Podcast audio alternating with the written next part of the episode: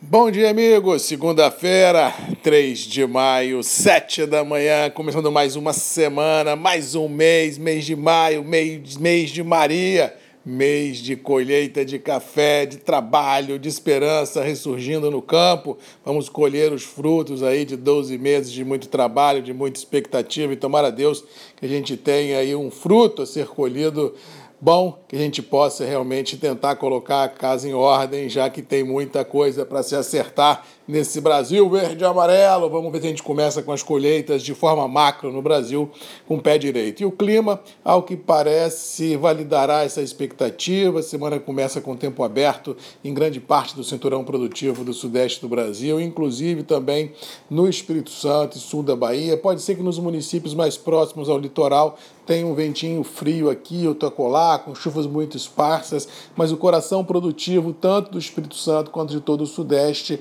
não há previsão de chuva pelos próximos sete dias, não. No final de semana, aqui no Espírito Santo, aqui na Grande Vitória, fez aí um final de semana de tempos frios para nós capixabas e garoa em grande parte dos municípios mais próximos ao litoral e no interior o que se viu foi um declínio bem forte de temperaturas, mas não houve relatos assim de chuvas em regiões produtoras, nada que viesse a macular esse início de trabalhos de colheita tanto do Conilon quanto do Arábica. Com relação aos mercados. Ao que parece, começaremos a semana dentro do mais do mesmo. Bolsa de Nova York e Londres, acredito eu, consolidando o atual intervalo mercadológico. O mercado, como já subiu muito em passado recente, é possível que inicie a semana ainda volátil, mas eu acredito que importantes suportes devam ser mantidos. Os grandes operadores vislumbrando uma safra complicada de Brasil no que se refere a abastecimento, dificilmente inverterão de mão, desenhando uma curva de baixa nos níveis, muito pelo contrário.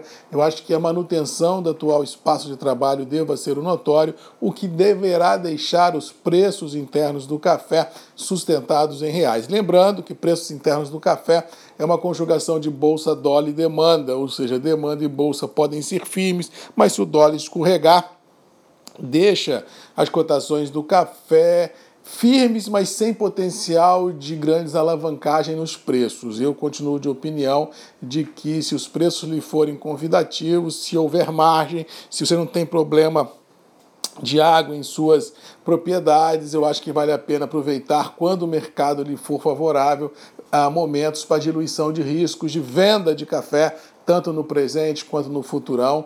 Eu acho que essa política de diluição de riscos na ponta vendedora para aqueles produtores que já não estão expostos em extremos é muito interessante porque dá liquidez ao mercado, cria fluxo financeiro para a gente pagar as primeiras despesas no interior e, bem ou mal, atrai os operadores para o jogo, ou seja, não adianta ter preço firme se não tiver, como diz outro, negócios sendo realizados, porque fica todo mundo vendo um grande castelo de areia sem ninguém colocar a mão nele. Eu acho que quando o mercado embica alta, um processo de escalonamento de vendas nesse canal é muito interessante. Não estou dizendo para vender 100% da safra, não estou dizendo para se expor ainda mais ao risco, mas eu acho sim que produtor, se tiver margem, café todo ano tem, ou seja, nós estamos trabalhando numa cultura perene, ou seja, diluir riscos é sempre um bom negócio nesse momento uh, que a gente tem do mercado, principalmente quando nós temos a conjugação de bolsa e dólar para cima. Quando tem uma conjugação adversa, você pode, se você já criou o fluxo financeiro, se abster da ponta vendedora observando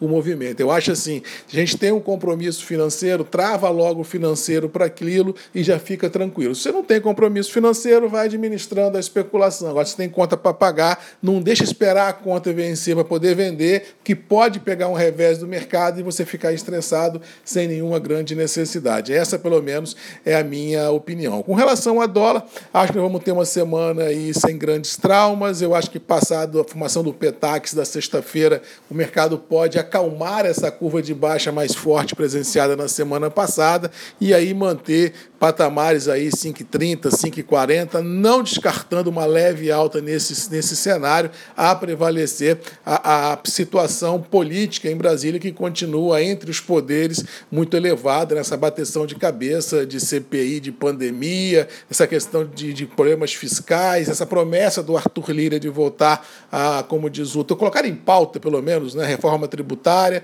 Ou seja, temos muitos discursos pela frente, muitas expectativas, e isso poderá deixar o dólar ainda em viés de alta, o que poderá como diz outro, ajudar na conjugação dos preços internos do café. Mas eu continuo de opinião, se a gente houver uma conjugação perfeita, eu acho que a gente pode aproveitar esse momento para surfar a onda, vender alguma coisa e pôr dinheiro no bolso. Mas vamos ficando por aqui, desejando a todos uma boa semana, que Deus nos abençoe esse início de mês de Maria que estamos conversando, que Nossa Senhora lá de cima nos abençoe uh, também, que a gente possa ter um início macro de trabalho de colheita nesse país tranquila, com sem grandes traumas, seja de preço, seja de pandemia, que a gente possa continuar fazendo do agro essa boia de salvação desse imenso Brasil verde e amarelo, porque aqui, como todo mundo já sabe, o agro não para e a gente tem que fazer a nossa parte para continuar levando não só comida para a mesa de muitos, mas também levando esperança, emprego e cidadania a muitos que labutam nessa, nessa esfera, nesse mundo verde e amarelo que é o agro